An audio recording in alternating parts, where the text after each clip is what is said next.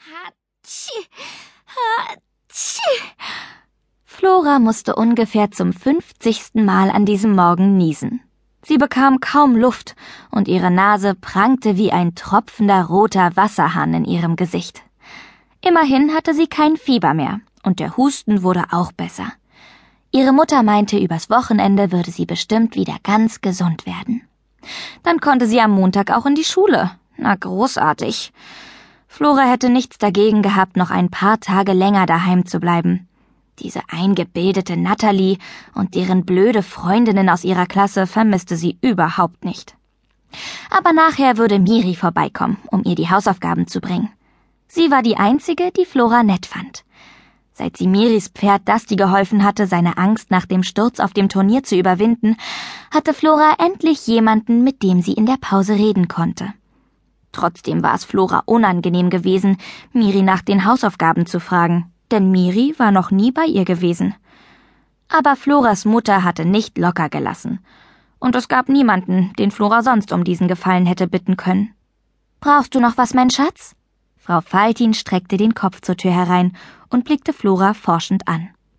Nein, nein, danke, wehrte Flora ab und schluckte ein paar Mal heftig, um nicht husten zu müssen. Sonst kam ihre Mutter noch auf die Idee, ihr wieder diesen schrecklichen Hustentee zu kochen. Gut, dann gehe ich mal für zwei Stunden in den Laden, sagte Frau Faltin. Heute ist doch der Vortrag der Heilkräuterfrau und es haben sich ganz viele Leute angemeldet. Das schafft Maria nicht allein. Klar, erwiderte Flora nur und verdrehte innerlich die Augen. Sie konnte beim besten Willen nicht verstehen, was an einem Vortrag über Heilkräuter so interessant war. Das war natürlich die Idee ihrer Mutter gewesen, und sie hatte der Mühlenbesitzerin, Maria Müller, prophezeit, dass auf diese Weise bestimmt viele neue Kunden in den Laden kämen. Vielleicht gibt's auch noch ein paar Tipps zu nützlichen Kräutern bei Erkältungen, meinte Floras Mutter. Thymianwickel sollen.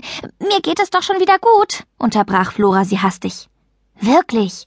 Thymianwickel. Das klang ja furchtbar. Frau Faltin schmunzelte.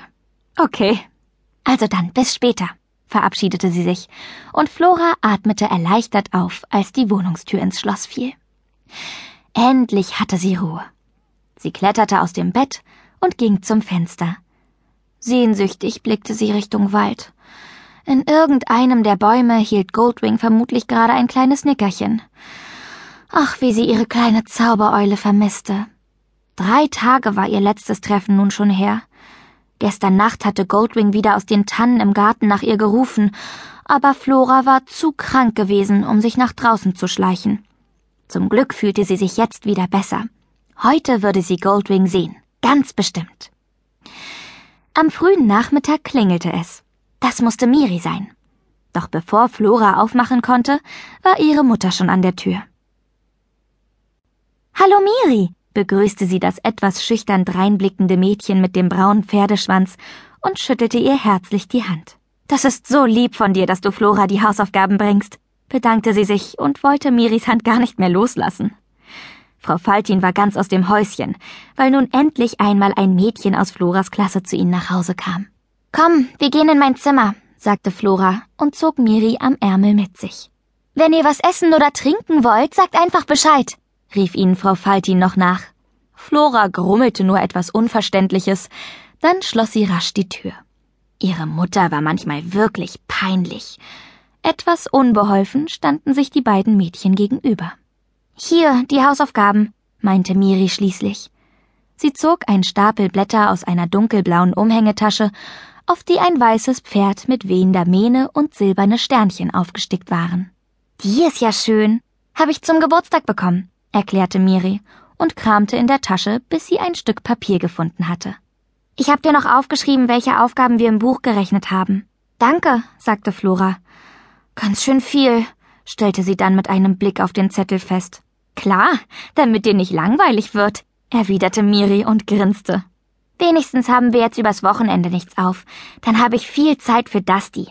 Wie geht's ihm denn? wollte Flora wissen. Die beiden Mädchen setzten sich auf das blaue Sofa neben dem Bücherregal und Miri berichtete von Dusty und was alles so im Reitverein passiert war. Flora ging es auf die Nerven, wenn Natalie und ihre Freundinnen immer nur über ihre Pferde quatschten und alle